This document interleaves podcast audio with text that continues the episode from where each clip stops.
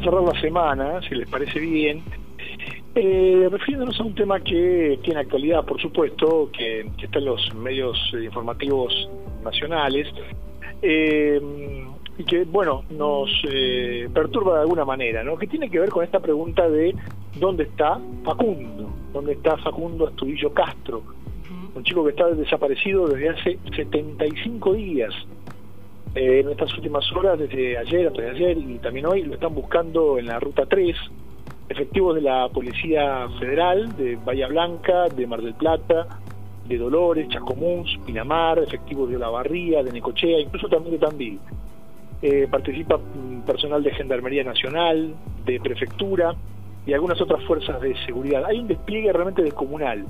Pero vuelvo a esto, hace 75 días que falta este chico y, que no se sabe dónde está. Se ha activado su búsqueda recién en las últimas semanas y con fuerza, como este rastrillaje tan amplio que incluye helicópteros y drones, en las últimas horas. La fuerza de seguridad que no participa es la bonaerense. Lo están buscando entre la zona de Pedro Luro y Teniente Origone, eh, ahí en inmediaciones de Villarino, y también hasta Bahía Blanca.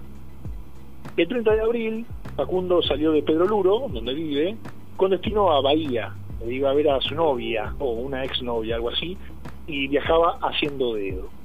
A la altura de Mayor Buratovich se encontró con un retén policial que, eh, bueno, lo detuvo porque estaba rompiendo la cuarentena, Facundo, con ese viaje. Bueno, después de eso no hay mucho más. Aparentemente un llamado del propio Facundo a su madre diciéndole que no lo vería más. La novedad de hace pocas horas es que eh, hallaron restos de sangre en dos patrulleros y ahora se busca determinar si es del chico de 22 años apareció una mujer asegurando que ella este, lo vio en la ruta haciendo dedo y lo llevó hasta Bahía Blanca. Un testimonio que aparentemente no es demasiado consistente, por lo menos para la familia de Facundo. Hay comisarías de la zona que están intervenidas, comisarios desplazados y los efectivos que lo habrían levantado en la ruta fueron ya identificados. Bueno, la verdad es que ojalá Facundo aparezca con vida, pero el tiempo que ha pasado y los indicios de lo que ha pasado eh, llevan a pensar o a prepararnos, sobre todo a su madre y a sus familiares, para la peor noticia. Quieren resta saber qué ocurrió realmente. Eh, no es el de Facundo el único caso en que el accionar policial frente a alguien que ha incumplido la cuarentena es cuestionado. Si recuerdan bien, hace un par de semanas hicimos un repaso en este mismo espacio de lo que, había, de lo que venía pasando con la policía y el tema de la cuarentena.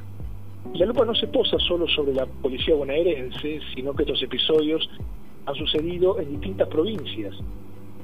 El, asunto es tener real dimensión de la gravedad que representa que alguien, joven o viejo, hombre o mujer, pobre o rico, desaparezca sin más. Y lo inquietante que es que su última foto, como en el caso de Facundo, sea junto a dos policías. Hay que pensar, ya que decíamos que habíamos repasado Pensar en Magalí Morales, que apareció sin vida en una celda en San Luis, y se suman los nombres de, Franco Maranguelo, de Luis Espinosa, de Lucas Verón, Seferino Nadal, todos estos casos solo durante la época de, cuarentena o durante el tránsito por la pandemia.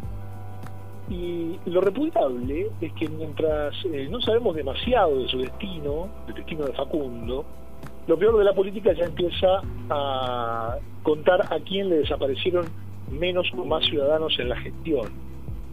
Nosotros aquí en Tandil perdimos a un señor de 77 años en el año 2012. Han pasado los meses, han pasado los años y su caso ha caído en el olvido. Abel Barbero se fumó un día de diciembre y las autoridades han sido incapaces de determinar qué pasó, dónde está, y se fue con alguien por voluntad propia o no, o nada. Si uno busca, verá que la justicia está llena de expedientes como los de Barbero. Organismos como la Correpi y otros similares han realizado informes periódicamente y los números de víctimas de violencia institucional y de desaparecidos en democracia, les aseguro, son escalofriantes. Allí aparecen este, factores como la incapacidad, la falta de recursos, la falta de tecnología, la propia complicidad que conspiran contra el hallazgo, bueno, contra la certeza en definitiva. Pero la prioridad ahora es Facundo. Debemos saber qué ha sido de él, qué le ocurrió, dónde está y fundamentalmente queremos que nos digan la verdad, por incómoda que ésta sea.